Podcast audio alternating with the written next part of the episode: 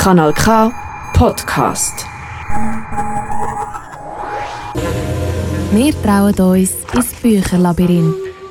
Ein Gast, ein Buch, live aus der Stadtbibliothek Baden.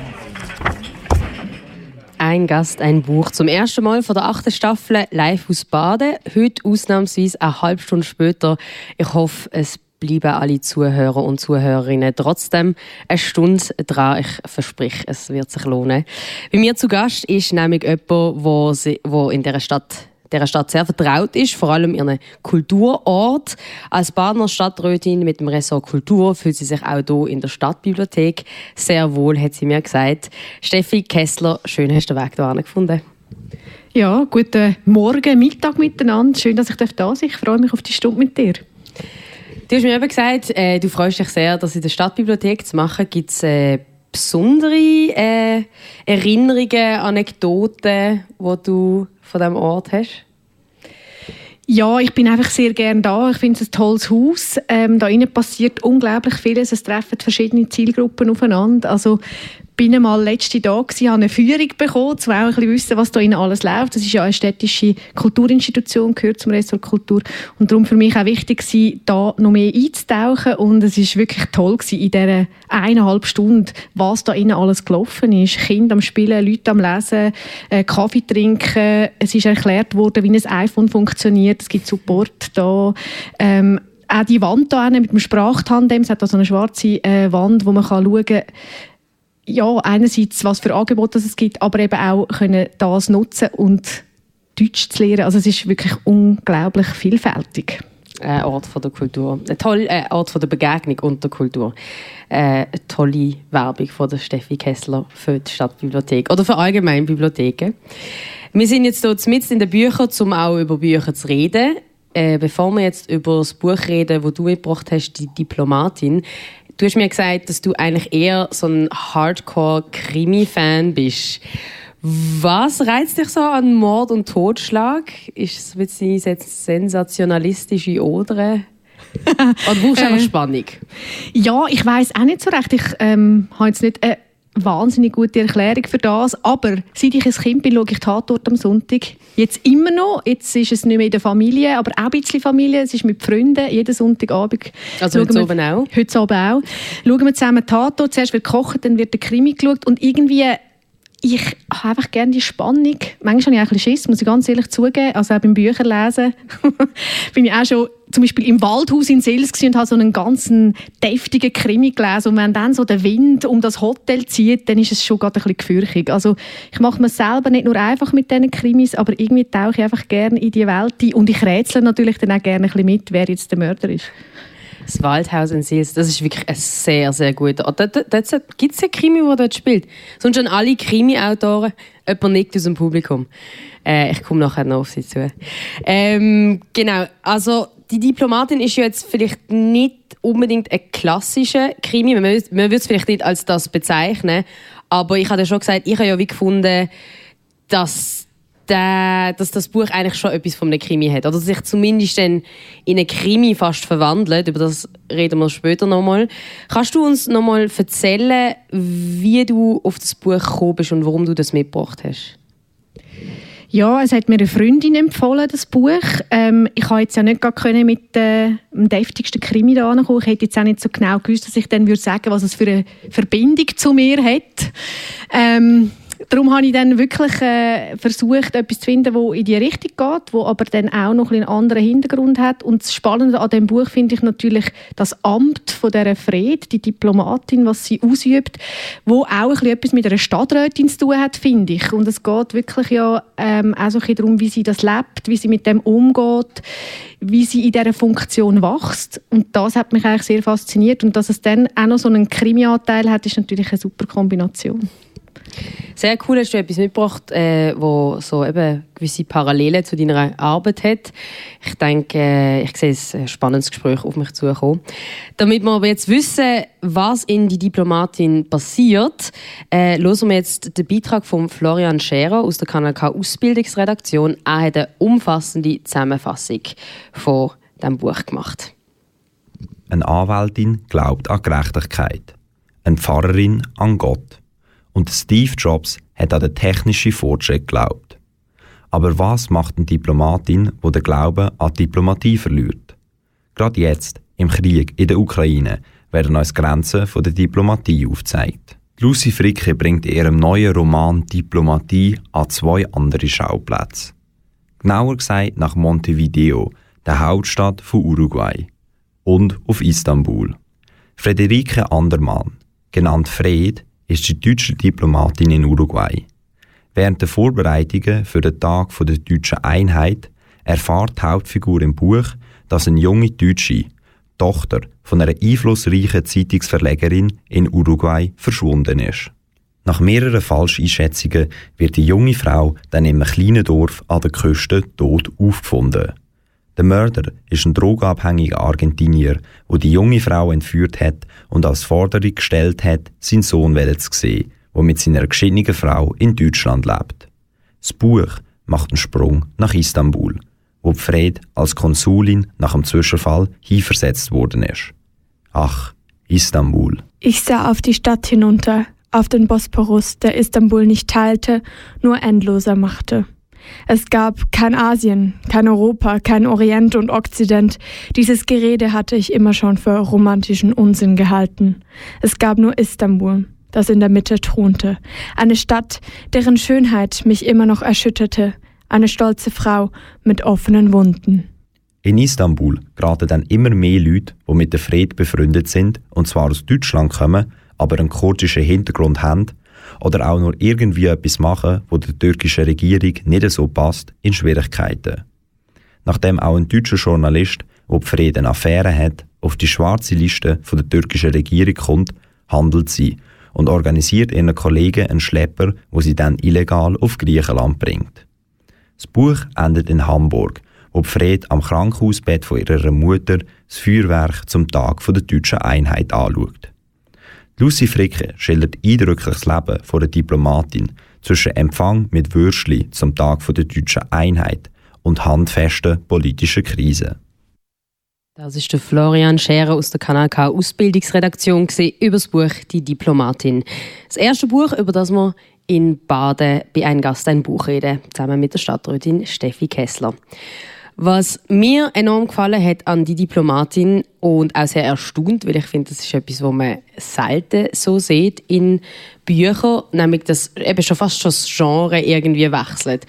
Am Anfang, ich glaube, dir hat das weniger gefallen, ich habe das sehr lustig gefunden, die ganze so das ganze Schwarzhumorige über eben so die Peinlichkeiten von diesen Anlässen eben mit Würschli und so und sie sagt dann irgendwann so, jetzt bin ich so ganz unten angekommen beim Eventmanagement und so. Sie äh, beschäftigt sich eben in Uruguay vor allem eben mit so, so Banalitäten, ist zynisch, so ein bisschen so resigniert auch, finde ich. Und dann bekommt das Buch so mehr Fahrt und die Protagonistin wird so fast eine klassische Heldin, die dann sich für andere einsetzt und nach ihrem Ideal handelt. Wie ist es, mit, wie ist es dir gegangen mit dem, mit dem krassen Wechsel? Ja, ich habe den auch toll gefunden. Ich habe gerne Heldinnen des Alltags und sie ist für mich so eine. Ähm, wurde dann mit dem Weiterlesen vom Buch am Anfang habe ich manchmal gedacht, jetzt Kopf in Stutz, mach mal vorwärts. Also, weil sie ist ja so professionell, so pflichtbewusst. Sie wird nie etwas falsch machen. Eben, sie macht auch alles selber. Sie, ist, ähm, sie will alles im Griff haben. Und ich also gedacht, jetzt mache ich ausbrechen, das wäre super. Und das macht sie dann. Und darum habe ich dann den Wechsel extrem cool gefunden.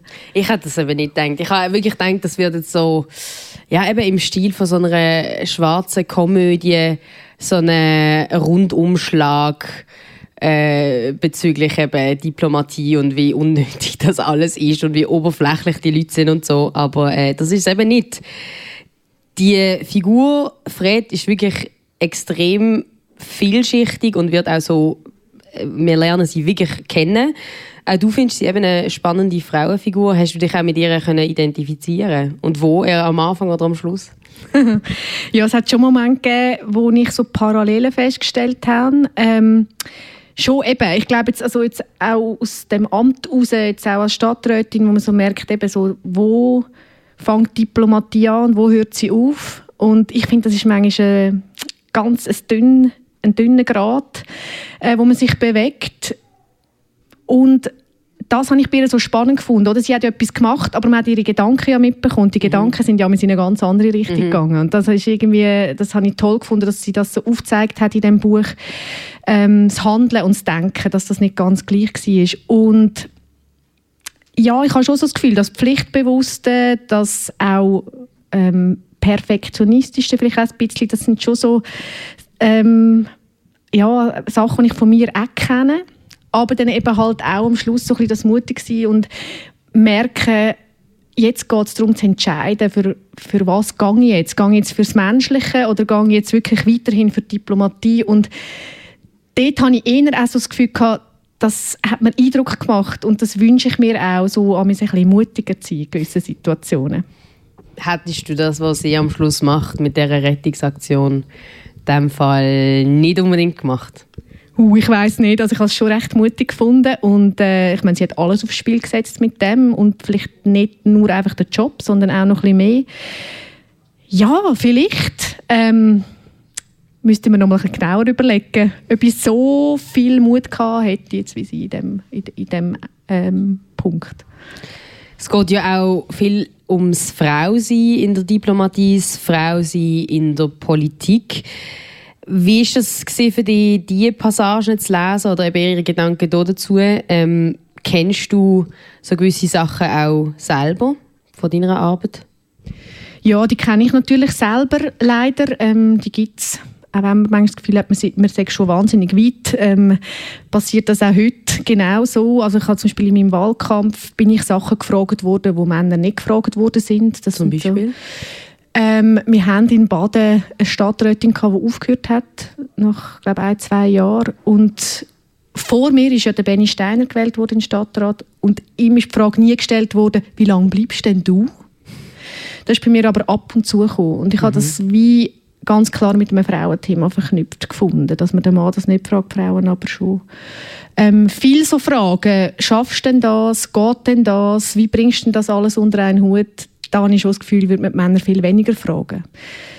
Ähm, und das kommt in diesem Buch ja auch ein bisschen führen. Oder die Männer, die sehr dominant sind, die auch klar durchgehen, wie das läuft und wie man das jetzt machen sollte. Und ich finde aber, sie hat eine gute Art, mit dem umzugehen. Einerseits ähm, sich teilweise ja, zu sagen, hey, das ist jetzt mein Job und da muss ich mitgehen.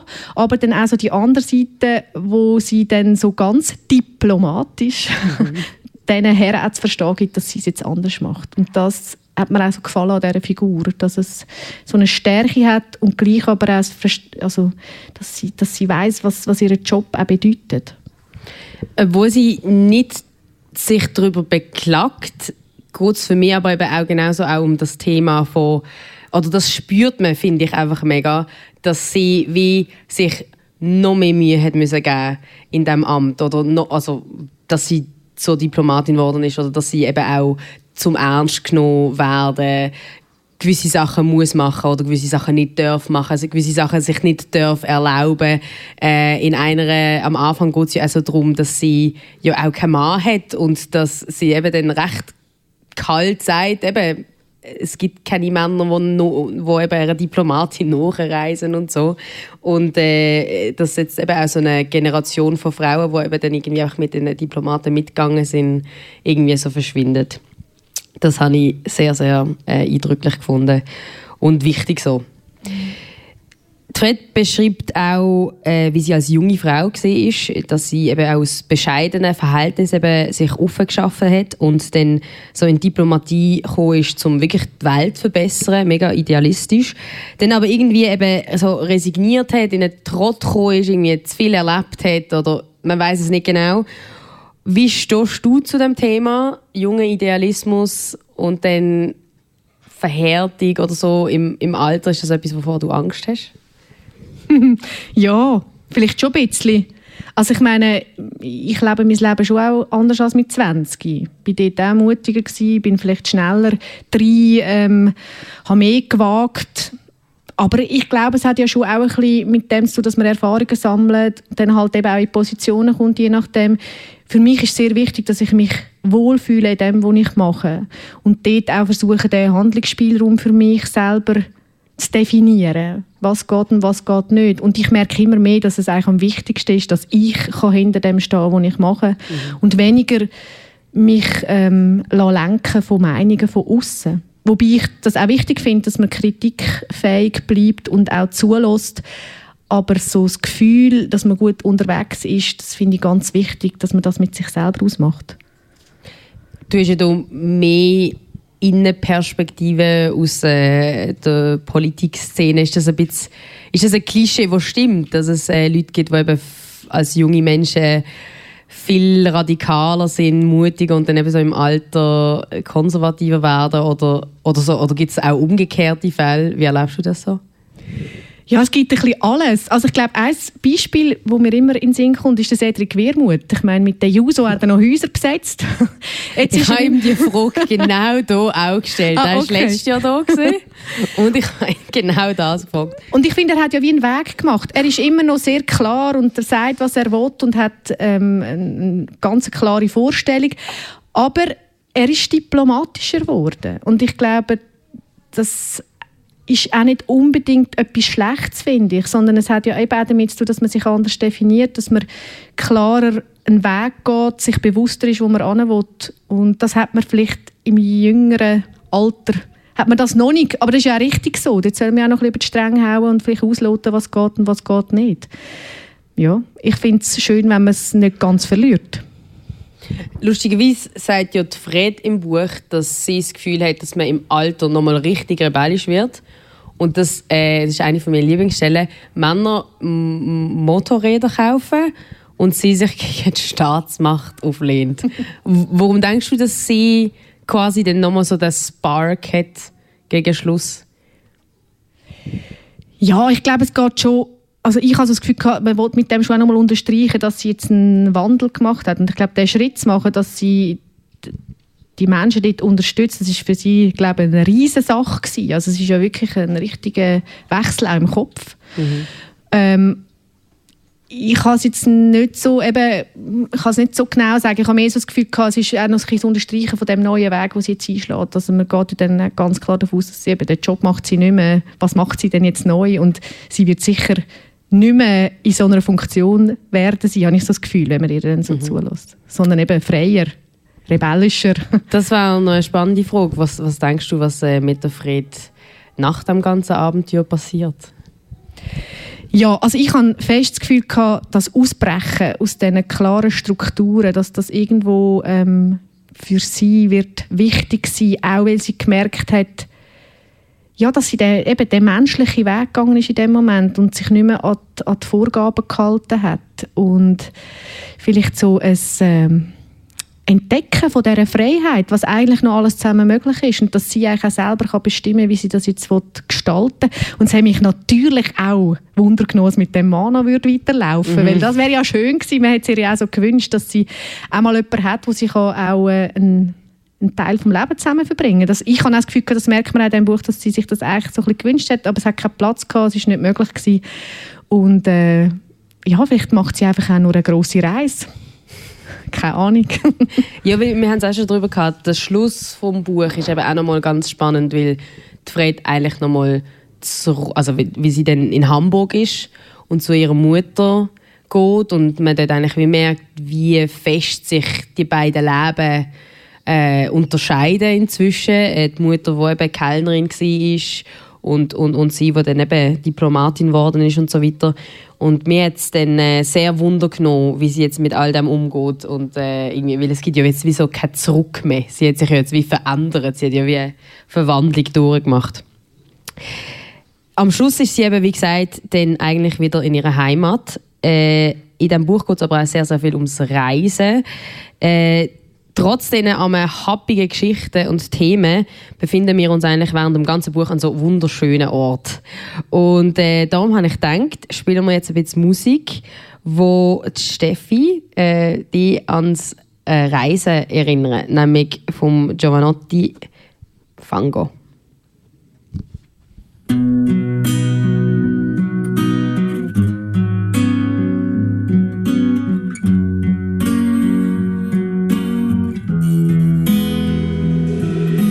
So che non sono solo, anche quando sono solo. Io lo so che non sono solo. Io lo so che non sono solo, anche quando sono solo. Sotto un cielo di stelle, di satelliti tra i colpevoli, le vittime i superstiti, un cane appaia la luna, un uomo guarda la sua mano, sembra quella di suo padre quando da bambino lo prendeva come niente e lo sollevava su, era bello il panorama visto dall'alto, si gettava sulle cose prima del pensiero, la sua mano era piccina ma afferrava il mondo intero, ora la città è un film straniero senza sottotitoli, le scale da salire sono scivoli scivoli, scivoli, ghiaccio sulle cose, la tele dice che le strade sono pericolose, ma l'unico pericolo che sento veramente è quello di non riuscire più a sentire niente, il profumo dei fiori, l'odore della città, il suono dei motorini, il sapore della pizza, le lacrime di una mamma, le idee di uno studente, gli incroci possibili in una piazza, di stare con le antenne alzate verso il cielo io lo so che non sono solo, io lo so che non sono solo, anche quando sono solo, io lo so che non sono solo, e rido e piango. E mi fondo con il cielo e con il fango. Io lo so che non sono solo, anche quando sono solo. Io lo so che non sono solo. E rido e piango e mi fondo con il cielo e con il fango. La città è un film straniero senza sottotitoli, una pentola che cuoce pezzi di dialoghi. Come stai? Quanto costa? Che ore sono? Che succede? Che si dice? Chi ci crede? Allora ci si vede, ci si sente soli dalla parte del bersaglio e diventi un appestato quando fai uno sbaglio. Un cartello di 6 metri dice tutto intorno a te, ma ti guardi intorno e invece non c'è niente. Un mondo vecchio che sta insieme solo grazie a quelli che hanno ancora il coraggio di innamorarsi. È una musica che pompa sangue nelle vene, che fa venire voglia di svegliarsi e di alzarsi e di smettere di lamentarsi. Che l'unico pericolo che senti veramente è quello di non riuscire più a sentire niente, di non riuscire più a sentire niente. Battito di un cuore dentro al petto, la passione che fa crescere un progetto, l'appetito, la sete, l'evoluzione in atto, l'energia che si scatena in un contatto. Io lo so che non sono solo, anche quando sono solo, io lo so che non sono solo, e rido e piango e mi fondo con il cielo e con il fango. Io lo so che non sono solo, anche quando sono solo. Io lo so che non sono solo e rido e piango e mi fondo con il cielo e con il fango.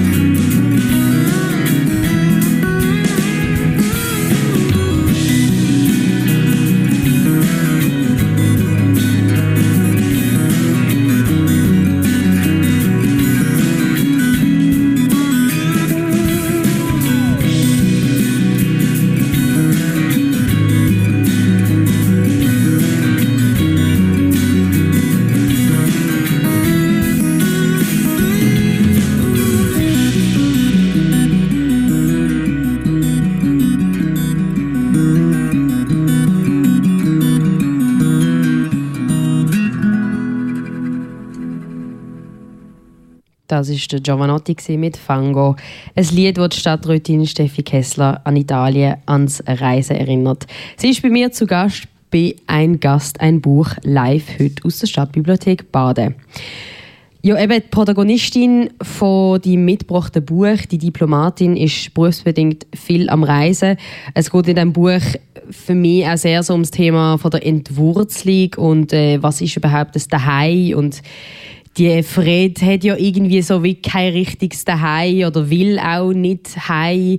Ähm, ich habe von dir aber eher das Gefühl, Steffi, dass du jemand bist, wo nicht unbedingt den Fluchtinstinkt hat wie Fred, dass du irgendwie alle paar Jahre noch immer anders musst hingehen Nein, das habe ich überhaupt nicht. Ich fühle mich extrem daheim hier zu baden. Ich bin jetzt auch schon über 20 Jahre da und finde es einfach eine tolle Stadt. Es ist, äh, ja, also alle, die gerne möchten auf Baden kommen, kommen zu uns. Es ist wirklich toll da. Ob in der Stadtbibliothek oder im Historischen Museum oder sonst in einer Kulturinstitution. Es ist sehr vielfältig, sehr breit. Und ähm, es ist aber schon so, dass ich ab und zu auch ähm, ein bisschen muss gehen, tanken mhm. durchschnaufen. Und das mache ich nicht zu baden. Das mache ich manchmal auch ein bisschen außerhalb. Eben zum Beispiel in Sils, im Waldhaus.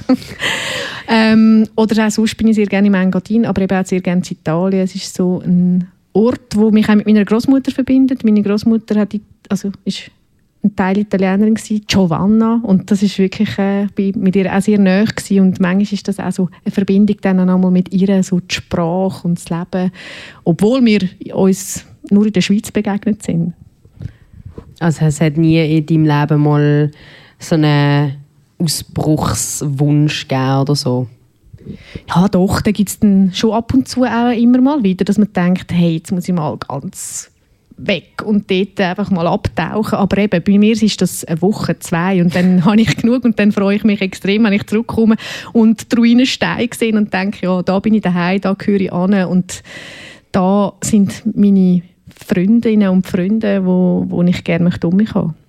Was hast du dir vorstellen, wo du sonst auch noch könntest leben ja, es hat schon, also das Italien ist schon etwas, wo man so ein bisschen angetan hat. Ich finde das äh, einfach, die Lebensweise gefällt mir. Ich bin vor drei Jahren einen Monat in Italien gewesen, allein, habe dort in eine Wohnung von einer Freundin und habe das einfach sehr geschätzt, mal so ein bisschen das südländische Leben einfach so können zu geniessen. Aber es war mir auch bewusst, gewesen, das sind Ferien. Gewesen. Es wäre dann auch anders, wenn ich dort müsste arbeiten müsste. Aber das Meer in der Nähe zu haben, fände ich schon auch etwas sehr Tolles. Aber jetzt hat es einen direkten Zug von Zürich auf Genua. Jetzt hat man das relativ schnell geschafft, wenn man das möchte haben.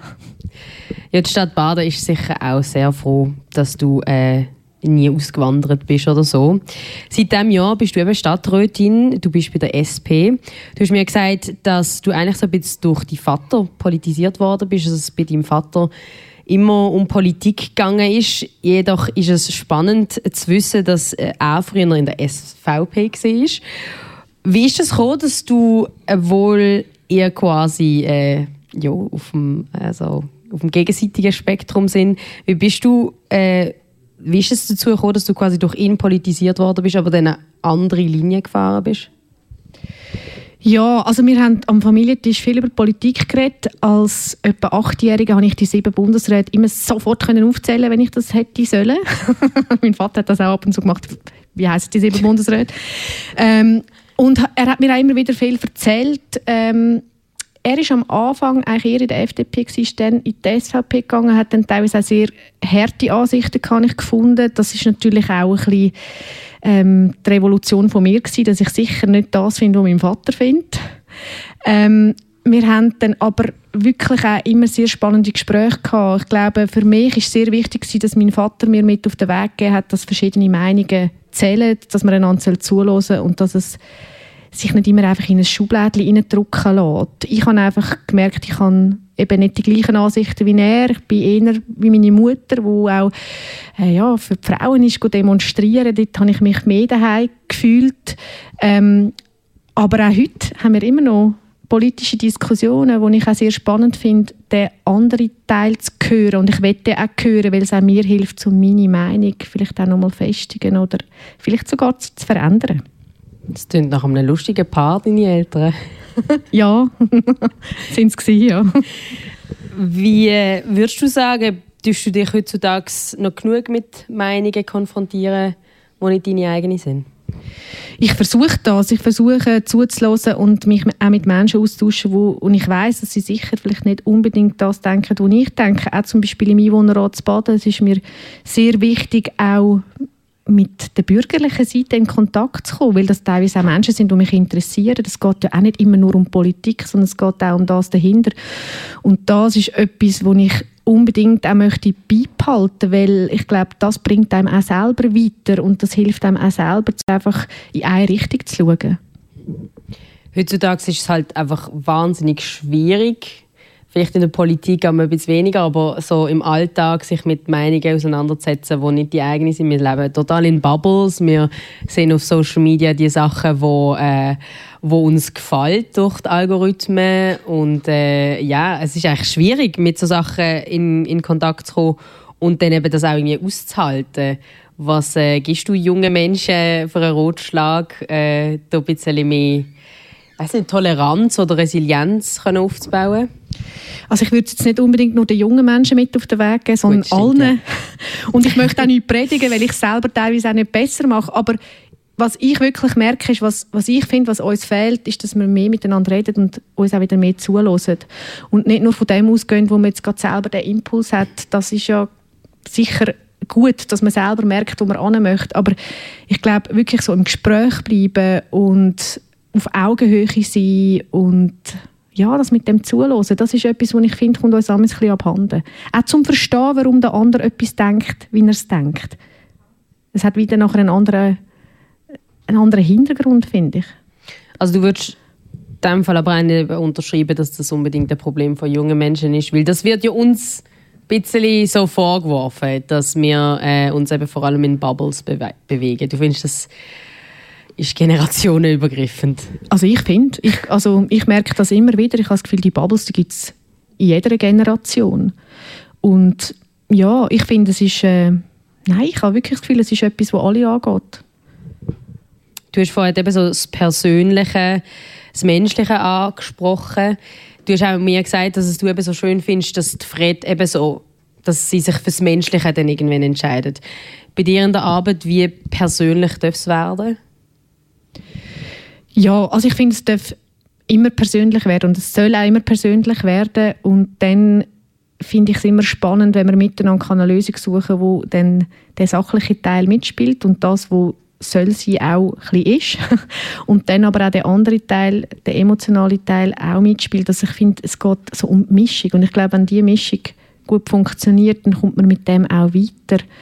Ähm, ja, ich, ich, also, eben, ich glaube, man kann ja nicht nur immer menschlich entscheiden. Es gibt manchmal auch halt, äh, Situationen, wo man es anders muss machen muss. Aber die Frage ist ja, wie macht man es? Ich glaube, das ist so ein das Wichtigste. Und da läuft man auch immer mal rein, ich auch. Also ich glaube, das gehört einfach auch zum Leben dazu. Und manchmal hat man auch das Gefühl, das ist jetzt vielleicht eine Entscheidung wo man das nächste Mal, wenn man sie nochmal könnte, anders für machen.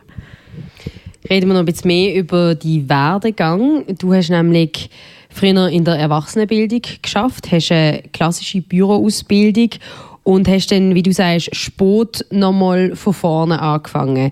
Du hast mit 30 Kulturmanagement studiert und hast dann dort deine Begeisterung für Kulturpolitik gefunden. Wie ist es damals zu diesem Interessenwechsel gekommen?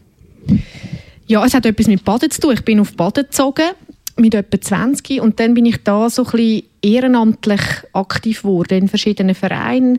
Ähm, Verein Musikszene Baden ist so eine grosse Geschichte, als ich dabei war. Es ist vor allem darum gegangen, dort so Rock-Pop-Musik zu stärken.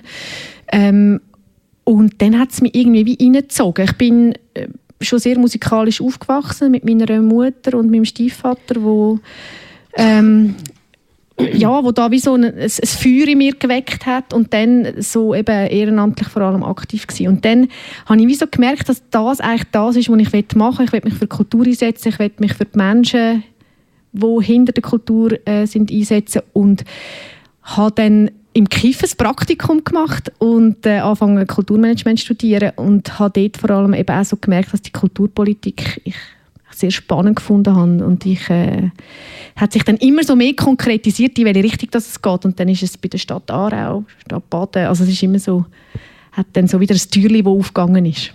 Aber es ist trotzdem zehn Jahre gegangen, bis du dann wirklich quasi den Sprung, weil du hast jetzt gesagt, du bist, es hat eigentlich schon mit 20 angefangen, aber du sagst, du hast eigentlich wie so spät nochmal von vorne angefangen.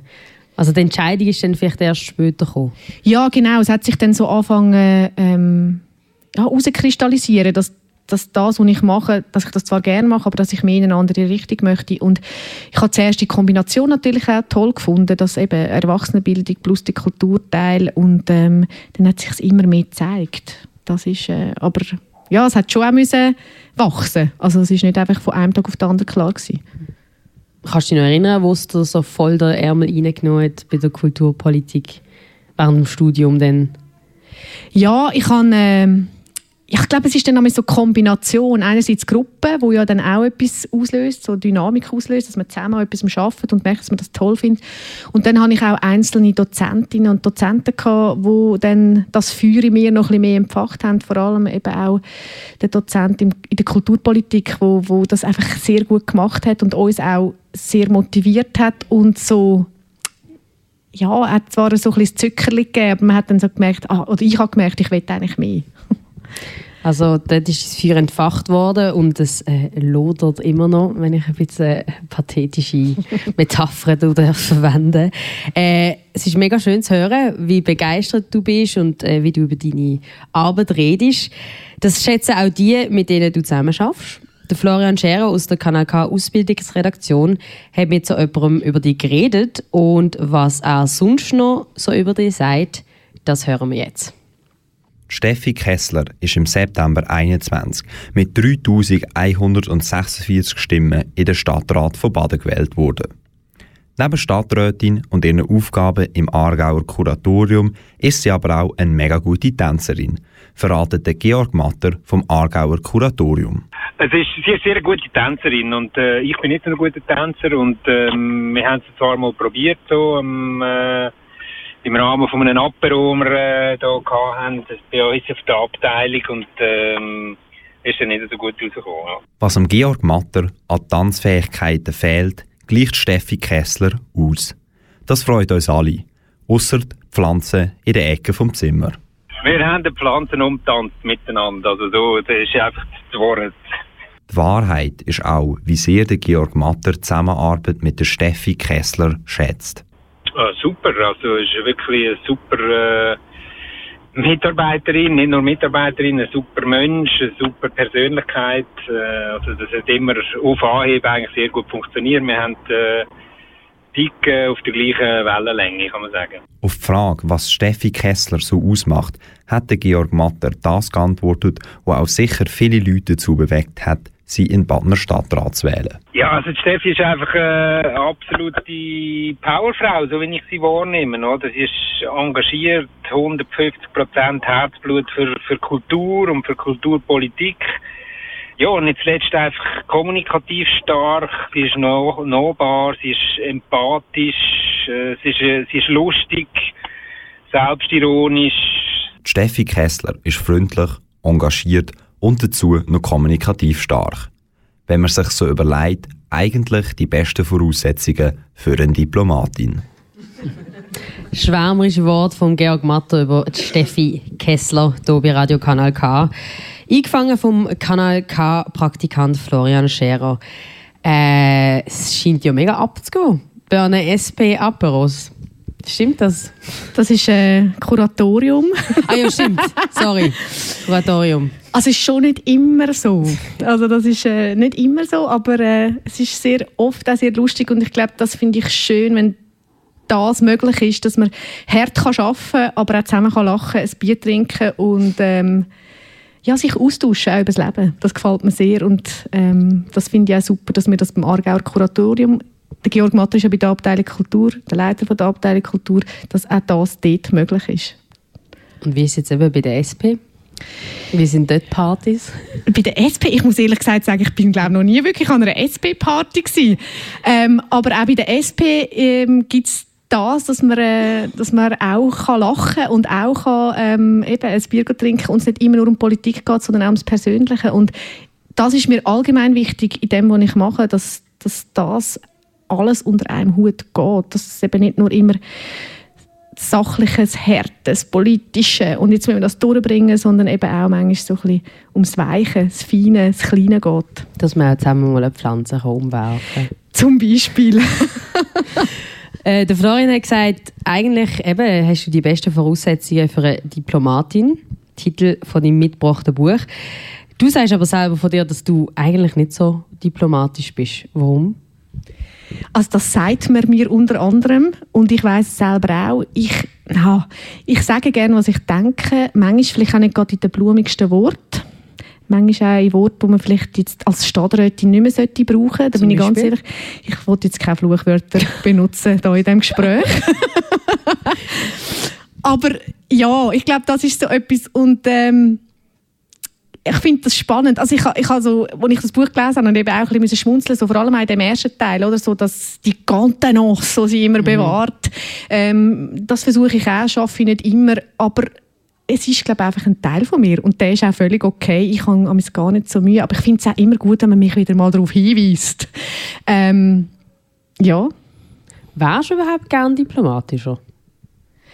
Äh, nein, ich glaube es nicht. Wenn ich ganz ehrlich soll sein, ist, glaube, hey, für mich ist es glaube recht okay, aber ich verstehe nicht, also es ist schon, ich, ich versuche schon ähm, wenigstens sprachlich das manchmal ein bisschen besser zu formulieren. Wobei, so schlimm finde ich es auch nicht. Also.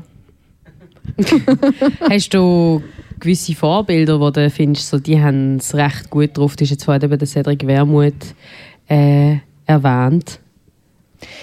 Ja, jetzt politisch, man kann es jetzt nicht so konkret sagen, es sind immer wieder Menschen, die mich faszinieren, allgemein. Also ich glaube, es geht gar nicht so stark darum, aus welchem Genre dass sie kommen, aus welchem politischen Ecken. Ähm, es, es, gibt verschiedene Menschen, die mich, die mich, die mich äh, inspirieren, die ich super finde, was sie machen. Zum Beispiel auch der Georg Matter, wo ich einen mhm. wirklich tollen Chef finde, der mir auch noch mal so ein bisschen gezeigt hat, wie man das kann machen kann. Also so eine Funktion auch ausüben. Ich finde, er macht das extrem gut. Er ist, ähm, ja, das sind, es, eben, es gibt so verschiedene Menschen, wo, wo, wo ich wirklich so finde, da finde ich cool, da will ich auch, dort will ich mehr wissen. Ähm, und ich glaube, das bringt mich weiter. Jetzt nicht in dem Sinn ein Idol, so wie früher, wenn man es manchmal so... Ja klar, der David Hasselhoff. Aber noch besser habe ich natürlich den MacGyver gefunden. Warum der David Hasselhoff? Also, weil du ihn attraktiv gefunden hast oder weil du gefunden hast, ich will das machen, was er macht? Da wollen wir jetzt nicht genauer drauf eingehen. okay, schade. Nein, natürlich, also ich meine, ich habe es schon recht cool gefunden, mit so einem Karren da rumfahren, kannst schnell die Tour reinreden, das war super. Gewesen.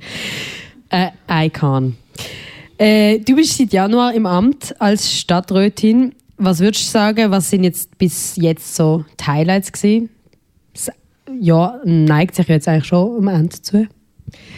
Also ich finde eigentlich, das ganze Jahr war ein das Highlight. Gewesen. Es ist erstens mal unglaublich ähm, überwältigend, wenn man gewählt wird für so ein Amt. Also man kann es dann zuerst auch selber so wirklich fast nicht glauben. Es geht ja auch ein Wahlkampf voraus, der sehr äh, intensiv war, wo auch anstrengend war und plötzlich merkt man, es, es hat sich gelohnt, man hat es geschafft, schon den Moment. Und dann eigentlich so in dem Amt ankommen, ähm, auf den verschiedensten Ebenen, sechs im Gremium, sechs mit der Abteilung, sechs mit dem Ressort, ähm, immer wieder neue Herausforderungen extrem spannende ähm, Situationen und ich auch wieder vieles über mich selber lernen, aber auch über andere und also ich muss wirklich sagen, ich habe das ein extrem tolles Jahr gefunden und äh, merke auch, dass ich, dass ich jetzt ein bisschen angekommen bin. Ich würde jetzt noch nicht sagen ganz, es braucht dann vielleicht noch mal ein, zwei Jahre, weil es sind auch Prozesse, wo man reinkommt und man merkt langsam so ein bisschen, ah, das funktioniert so, ah, und dort geht es so und dann eben auch so ein bisschen selber herausfinden, wie mache ich es jetzt. Ähm, ja, das habe ich äh, wirklich, ich kann jetzt nicht so ganz etwas Einzelnes rausfischen. Ich glaube, es ist so das Gesamte, wo, wo ich wirklich äh, toll finde. Also es war ein sehr aufregendes Jahr bis jetzt mit vielen neuen Sachen, die du, die du kennengelernt hast. Ich stelle mir, also stell mir vor, dass es auch ein sehr tolles Jahr war, so nach diesen zwei Hardcore-Corona-Jahren. Corona ist aber nicht vorbei, will ich nicht sagen. Ich habe es letztens gerade wieder. Äh, aber es ist zumindest sehr, sehr viel mehr möglich als irgendwie eben 2020 oder 2021. Äh, wie hast du das erlebt? Eben so, ist, es auch so in der Kultur, der Kulturpolitik so eine Wiederöffnung, eine Hoffnung, Blick nach vorne? Es ist wieder viel mehr möglich? Ja, also ich glaube, vorbei ist es nicht, vor allem nicht in der Kultur. Ähm, alle haben total Freude, dass sie wieder haben können loslegen dass sie die Tür wieder haben können aufmachen dass sie wieder können programmieren können. Leider kommen die Leute nicht unbedingt überall so wie voran. Und darum möchte ich jetzt da auch gerade einen Aufruf machen und sagen, gehen wieder Kultur geniessen. Es ist wirklich einfach auch etwas, was der Seele gut tut, in diesen schweren Zeiten, die wir auch jetzt wieder haben. Und ähm, ja, ich, ich finde das extrem wichtig und ich habe jetzt auch gemerkt, mir hat das extrem gefehlt in dieser Zeit, wo wir haben müssen daheim bleiben, weil es der Ale Berse gesagt hat. Und er ja auch recht hat mit dem. Das ist auch gut gewesen, dass wir das dort so gemacht haben, aber jetzt wieder können zu gehen und wieder ein Teil von dieser ganzen Geschichte sein und das aufsaugen, das finde ich irgendwie mega lässig. Und ich kann ich merke auch, dass ich jedes Mal, wenn ich wieder so einen Abend, sechs im Konzert, sechs im Theater, wo auch immer bin, oder eine Stunde in der Stadtbibliothek, dann habe ich wirklich das Gefühl, dann tut das einfach auch der Seele gut und man hat auch wieder mal an etwas anderes können denken als an Krieg ähm, oder ja, all die Geschichten, die uns jetzt auch begleiten. Ein Gast, ein Buch ist aber immer gelaufen, will ich nur betonen. Also zumindest, dass wir es dann im, äh, im Radio können mithören können. bin ich sehr happy, dass wir das immer können machen können. Aber schön, dass man eben jetzt wieder hier kommen kann, oder? ja, genau. Halt und mit Menschen ohne Maske und Publikum. Was ist so die Kultur, wo du eben so reinsuchst, um den Kopf abzustellen oder dass es eben deiner Seele gut tut? Du hast jetzt gesagt, Musik, Theater. Kannst du noch konkreter sein? Ähm, es sind sehr verschiedene ähm, Kulturperlen, die mir gut tun. Und ähm, ich versuche auch so bisschen Neues zu entdecken und nicht immer nur das zu schauen, was ich sonst schaue, ähm, weil ich das auch immer spannend finde und ich jetzt auch merke, dass so der, der Fokus wird, oder der Radius wird auch grösser, wenn man mal so bisschen auftut. Ähm, das Schöne ist natürlich, dass ich jetzt auch viel mehr mitbekomme jetzt mit dem Amt und ähm, ja, also ich bin schon natürlich jemand, der sehr gerne Musik hat. Ich tanze auch sehr gerne, nicht nur Pflanzen um, sondern manchmal auch wirklich ich einfach Pflanzen so... hat eher der Georg Matter umgeworfen, Ich glaube, es war der Georg Matter. ähm, aber eben auch so ein bisschen... Ich lese auch wieder viel mehr. Also es hat schon so... Ich glaube, eben die, die, das Amt hat mich jetzt auch wieder so ein bisschen näher zu der Kultur gebracht und auch näher zu den Sachen gebracht, die vielleicht nicht immer gerade zuvorderst sind. Und das finde ich spannend. Mir gefällt die Breite, mir gefällt die Vielfalt, mir gefällt es irgendwo nachher auch darüber zu reden. Wie hast mhm. du gefunden, wie habe ich es gefunden? Ähm, und das ist wirklich extrem unterschiedlich. Das also auch Ausstellung. Ich finde es manchmal einfach schön, vor einem Bild stehen und einfach fünf Minuten nichts sagen, nichts überlegen, sondern einfach sich inspirieren zu lassen. Schön zu hören, dass du dich mit unterschiedlichen Meinungen gerne auseinandersetzt, aber eben auch mit unterschiedlicher Kunst und Kultur. Äh, eben, du hast gerade gesagt, du bist eine sehr gute Tänzerin. Ich nehme eben an, das hat äh, so mit deiner Leidenschaft für Musik zu tun. Jetzt haben alle das Gefühl, ich hätte ein Tanzschritt nach dem anderen drauf. Ist also überhaupt nicht so. Vorgestellt, bist du, also hast du irgendwie, äh, tanzst du irgendwie einen Stil konkret? Gehst du so in Tango-Kurs oder nein, nein, überhaupt mit Ballett oder so? Also die Disco-Fox ist das höchste der Gefühle, muss man sagen. Das ist so. Sonst ist es eher so Ausdruckstanz. Okay. Aber du bist einfach ein Naturtalent. Ich meine, das ist ja, ja irgendwie das Erste, wo ihm irgendwie in den Sinn ist. Ich habe jetzt ein Angst, dass nachher dann irgendwo ein Video veröffentlicht wird. Man weiß ja nie. Oder dass jetzt immer so, wenn du an einer Party bei der SP hoffentlich in quasi bist und dann gibt es so einen Circle und alle erwarten jetzt von dir, dass du deine Move zeigst und so. Ja, könnte man das mal überlegen, vielleicht wäre das äh, für den nächsten Wahlkampf vielleicht. Ja. Ein da, Tanzvideo statt ein Plakat, ja. Ja, eben. Ich glaube, das wird. Nein, das wird. Also, Alexandra Ocasio-Cortez hat doch das gehabt. Aber das ist, glaube ich, von der Gegenseite der Partei gesehen. Dort hat irgendjemand doch das Video von ihr, was sie am Tanzen war, veröffentlicht, um zu sagen, die ist so mega unseriös und so. Und dann haben sie aber alle mega cool gefunden und sie hat dann so irgendwie ihren Tanz dann so nachgemacht, was sie dann quasi ihres Amt antreten hat. Mega cooler Move. Würde ich mir für dich natürlich auch wünschen. Sorry, wo sind wir jetzt gerade? Bei der Musik, genau. Eben, du bist auf der einen Seite mit Politik quasi sozialisiert worden, aber eben auch mit Musik. Kannst du da noch ein bisschen mehr darüber erzählen? Ja, also vor allem meine Mutter hat viel Musik gehört, als ich ein Kind war. Tipparade. Meine Schwester und ich haben dann damals ein Kassettchen gedruckt bei diesen Songs, die wir lässig gefunden haben, und haben mitgesungen. Das hat katastrophal getönt, aber es war super. Gewesen. Ich bin also wirklich dort fest mit diesen Songs aus den 80er Jahren zum Beispiel aufgewachsen. Und dann aber vor allem auch mit Schweizer Musik, Patent Ochsner, Zürich West, ähm, der Max Lesser. Ich habe mal eine Max Lesser CD verloren als Kind, das vergesse ich nie mehr. Es hat nachher eine Woche lang ist Drama gewesen. Aber ich bin ganz sicher, ich habe sie nicht gehabt, weil ich habe nämlich ich habe ja dort wirklich einfach Bon Jovi gelost und sicher nicht Max Lesser. Darum ist es mir bis heute ein Rätsel. Ich glaube, sie haben sie selber verloren. Das ist so. Aber eben, ich bin wirklich sehr musikalisch aufgewachsen und das hat ja schon viel mit mir gemacht. Also auch, dass ich dann eben so einen Teil auch jetzt beim Aargauer Kuratorium lang für Rock, Pop, Jazz zuständig bin, dass ich noch mit dem Gustav, Freiburger Musiker, arbeite und jetzt Booking und das Management mache. Es ist schon ein Teil von mir, wo ja, wo, wo ich äh, wo so zu mir gehört. Ich merke so, es ist so etwas, wo, wo mir viel gibt, Musik, egal.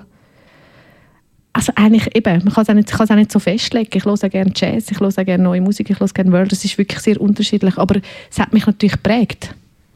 Das wollte ich jetzt gerade äh, sagen, das ist ein sehr schöner, schöner Übergang. Du hast eben auch in der Musik eigentlich geschafft, eben nicht nur in der Politik und, und, und, und im äh, Kulturmanagement, also im Management, eben dann vor allem in der Musik für den Musiker Gustav. Ich hätte aber nicht gewusst, dass das immer noch aktuell ist. Also du machst immer noch das Management für den Gustav. Stimmt das? Habe ich das richtig verstanden? Ja, also wir sind es am Auslaufen lassen. Mhm. Der Gustav hat sich entschieden, so musikalisch eher in den Hintergrund zu gehen. Er hat ähm, aber so Vermittlungsprojekte, macht zum Beispiel den Musikpodcast für die Schulen, wo wirklich sehr toll ist. Ähm, hat La Gustav so eine Akademie gegründet für junge Musikerinnen und Musiker, zweisprachig, wo es eigentlich darum geht, ähm, denen zu helfen, so in das Musikbusiness hineinzukommen. Und das ist, ich finde es unglaublich toll, was er macht. Also er ist für mich auch so jemand, den ich wirklich äh, sehr schätze, wie er arbeitet, was er macht und dass er immer wieder Sachen anreißt, wo dann auch der Bevölkerung eigentlich ein bisschen zu gut kommt. Also so. Aber darum ist, ja, wir haben jetzt noch ein paar wenige so ähm, Firmenkonzerte, aber sonst eigentlich nichts mehr. Das Management für einen Musiker zu machen und Politik, das stelle ich mir schon sehr unterschiedlich vor. Gibt es da aber eben auch Sachen, wo du sagst, das ergänzt sich oder hast du aus dieser Arbeit etwas mitnehmen für dein Amt? Ja, ich habe vor allem etwas für die Arbeit beim Aargauer Kuratorium mitnehmen, halt so die andere Seite zu sehen, von denen, die ähm, ein Gesuch stellen, was dort dahinter ist, was es eigentlich braucht. Aber auch jetzt in Kombination mit der Politik, ich merke so, dass ich es schön finde, wenn ich ähm, so oft mindestens jetzt da halt zwei Bühnen kann tanzen ähm, weil sich das auch gegenseitig wie bereichert. Und ich finde äh, das eigentlich super. Darum habe ich, also ich meine, das Stadtratsamt ist eine Teilzeitgeschichte, das ist nicht ein Vollamt. Und darum ist es mir auch wirklich wichtig, nebendran aktiv zu bleiben in dem, was ich gelernt habe, in dem, was mir näher ist, in dem, was ich möchte machen. Und ich glaube auch, dass das einen Einfluss wird aufeinander. Vielleicht jetzt nicht immer ganz konkret, aber vielleicht auch so ein bisschen vom, von den Gedanken her, vom, äh, ja, von dem Ausgleich. Wenn wir so über Musik reden und eben über deine Leidenschaft und deine Liebe zur Musik, wenn wir natürlich unbedingt noch ein bisschen Musik spielen. Du hast äh, noch Schweizer Musik mitgebracht, äh, aber nicht von Gustav, sondern von Abu. Kannst du uns äh, mehr über den Song Ordinary erzählen oder warum du den noch mitgebracht hast? Ja, der Abu hat vor mir das Management gemacht für den Gustav. So haben wir uns auch mhm. kennengelernt im Kiff und dann hat sich eine Freundschaft aus dem entwickelt und äh, ja, ich habe das immer cool gefunden, also mit ihnen in Kontakt zu sein, vor allem auch mit dem Abu in Kontakt zu sein und dann hat er aufgehört und ich habe übernommen und die Freundschaft ist geblieben und er hat aufgehört, um sich seiner Musik zu widmen und ich finde es einfach toll, was er macht. Er macht das, was er will und das, was er auch äh, gespürt so. Und ähm, mir gefällt die Musik. Und bei dem Song bin ich auch so, also ich bin jetzt nicht, überhaupt nicht äh, konkret näher dabei gewesen, aber ich kann amigs bei ihm übernachten, wenn äh, ich Gustav-Konzert hatte und ähm, habe dann amigs so ein bisschen mitbekommen, die Filmdreh und, und Video und neue Song und so. Und durch das einfach auch die Freude gespürt, die er hat an dem, was er macht. Und ähm, ja, das ist doch mal ein Bezug, wo man zu einem Song kann haben Mega schön. Also dann hören wir doch den Abo mit Ordinary, etwas, das wirklich sehr wunderbar in äh, Sonntagmorgen reinpasst. Oder Sonntagmittag jetzt.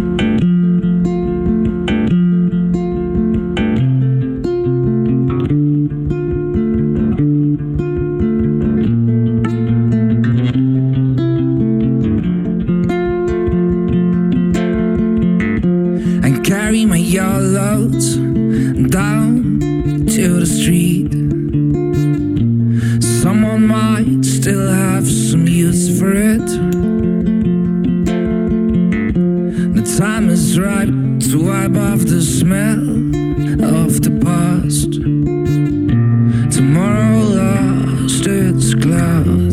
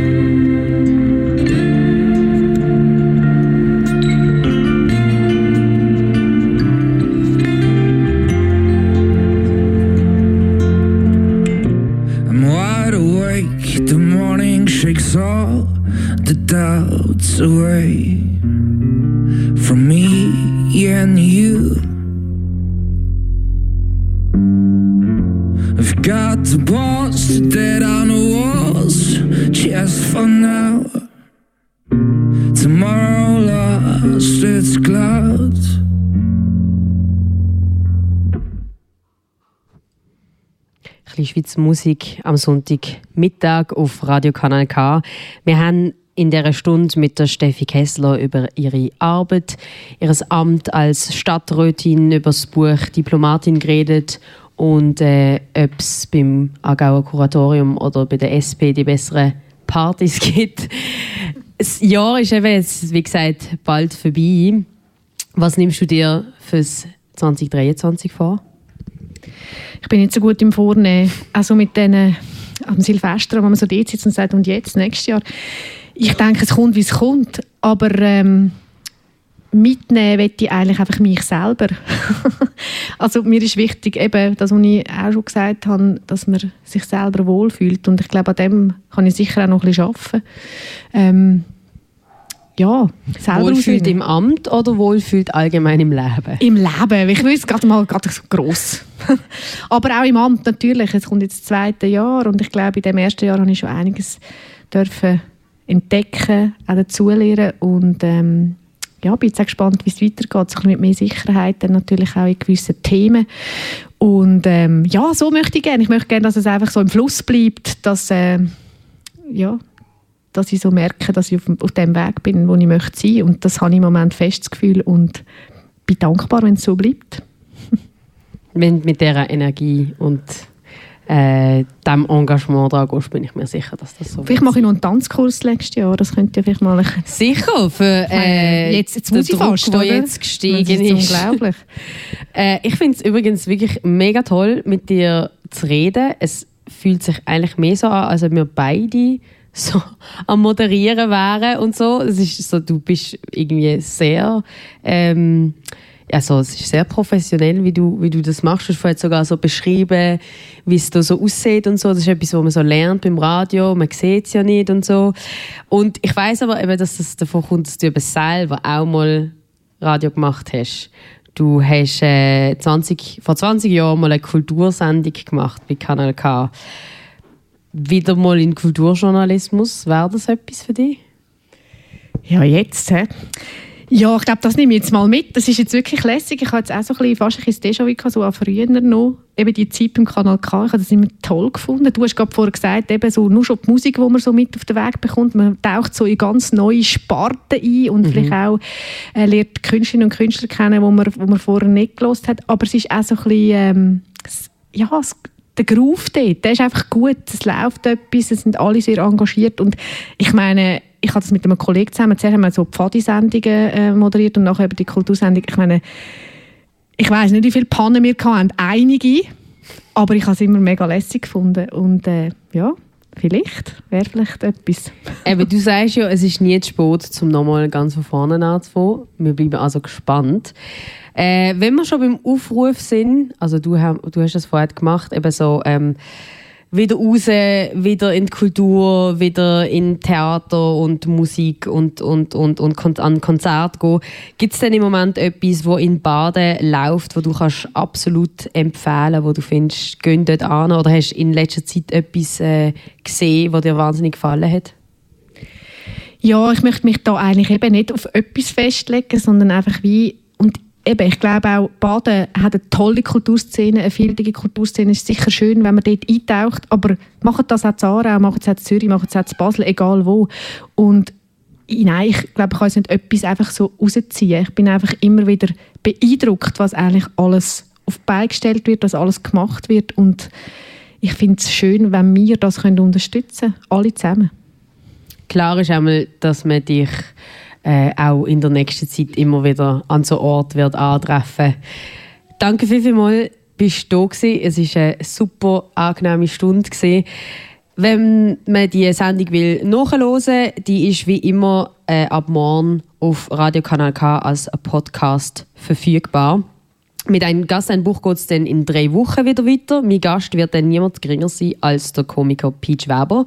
Warum er aber kein Buch mitgebracht hat oder mitbringt, das verratet er uns dann am 4. Dezember. Schaltet also äh, unbedingt dann ein oder bleibt gerade dran. Schaltet auch dann in drei Wochen wieder ein, wenn es äh, heißt ein Gast ein Buch. Mein Name ist Anne Meyer und ich wünsche einen ganz ganz schönen Sonntag.